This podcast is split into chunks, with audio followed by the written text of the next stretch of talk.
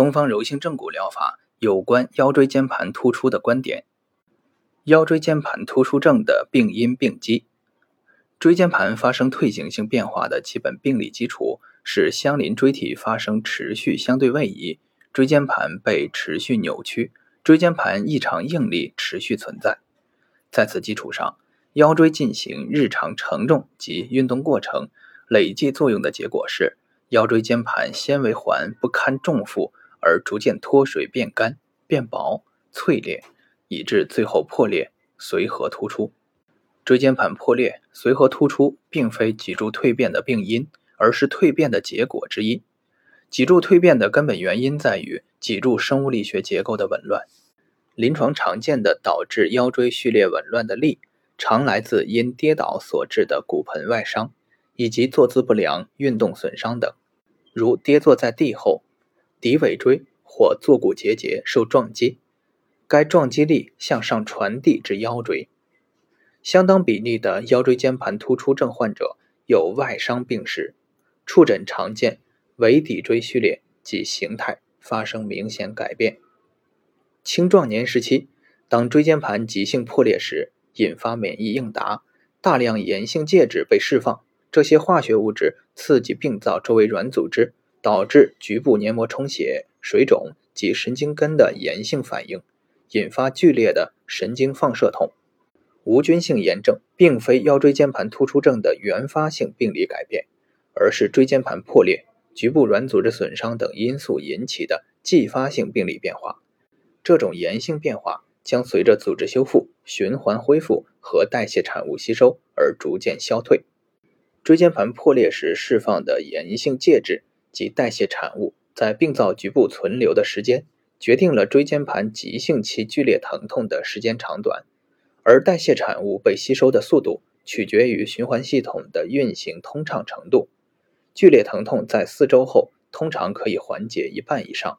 炎性反应消退后，突出的椎间盘可能仍然压迫神经而产生酸、麻、胀、痛等症状，但痛苦程度将显著减轻。椎体会尽可能避免突出的椎间盘刺激压迫神经，而向对侧偏歪躲避。因而可能发生程度不等的腰椎侧弯。椎间盘突出后，椎体系统稳定性下降，腰屈会代偿性减小，以增加腰椎的稳定性。所以，椎间盘突出患者的腰屈减小是增加腰椎稳定性的代偿性保护措施。破裂突出的髓核不可能还纳，突出到中央管的部分可能被吸收。脊神经根在被牵拉、压迫状态下。一旦有松动、可滑移的机会和空间，症状便会减轻乃至消失。因此，治疗椎间盘突出症的根本性措施是纠正并维持椎体及其周围相关结构生物力学状态的正常，手中治和，减轻椎间压力，解除异常应力，保持循环通道的通畅。这是椎体内外软硬结构及功能恢复的基础与根本性条件。腰椎间盘突出、腰椎间盘突出症与坐骨神经痛。腰椎间盘突出、腰椎间盘突出症与坐骨神经痛是三个不同，但在一定层面上密切相关的概念。腰椎间盘突出是一种体征表现，在影像诊断及手术过程中可见。腰椎间盘突出的体征表现只是表达该椎间盘处于较为严重的纤维环破裂。髓核突出之蜕变状态，该蜕变状态可能是因心进病情突然加重而出现，也可能为陈旧性病理表现。因其状态及其与神经根关系之不同，可伴或不伴相关神经症状。腰椎间盘突出症是一种以腰椎间盘急性突出为主要病理过程，以相关脊神经根受压迫刺激而导致的腰痛。或相关神经循行分布区域放射性疼痛为主要症状表现的特定疾病。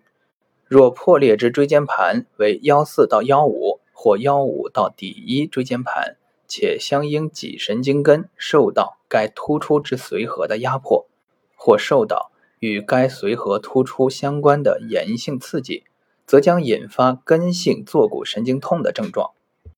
坐骨神经痛则是以坐骨神经循行分布区域出现与坐骨神经受压、刺激或损伤相关的麻痹、疼痛等为主要症状表现。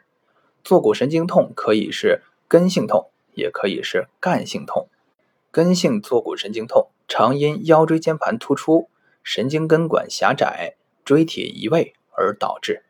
干性坐骨神经痛则常与该神经循行通道上相关结构对坐骨神经干的压迫、刺激或损伤密切相关。